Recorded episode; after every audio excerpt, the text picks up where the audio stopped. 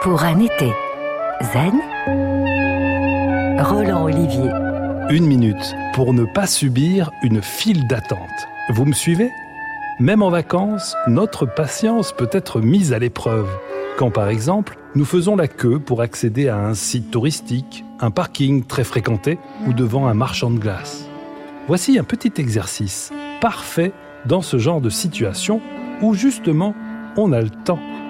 Au moment où vous ressentez qu'un agacement vous gagne, sans chercher à corriger cette émotion, orientez votre attention vers deux ou trois respirations, l'une après l'autre, sans vouloir les modifier.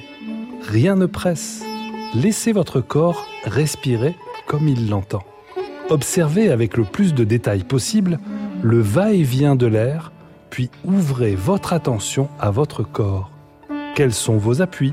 Sont-ils équilibrés ou plus marqués d'un côté que de l'autre? Et dans vos muscles, dans la mâchoire, le cou, les épaules, ressentez-vous des points de crispation? Essayez d'engager, avec votre conscience, une respiration dans ces endroits tendus. Que se passe-t-il? Attention, c'est bientôt à vous. Zen. Et voilà, Zen. en une minute, vous êtes resté zen dans une file d'attente. Pour un été zen, en réécoute et en podcast sur FranceBleu.fr.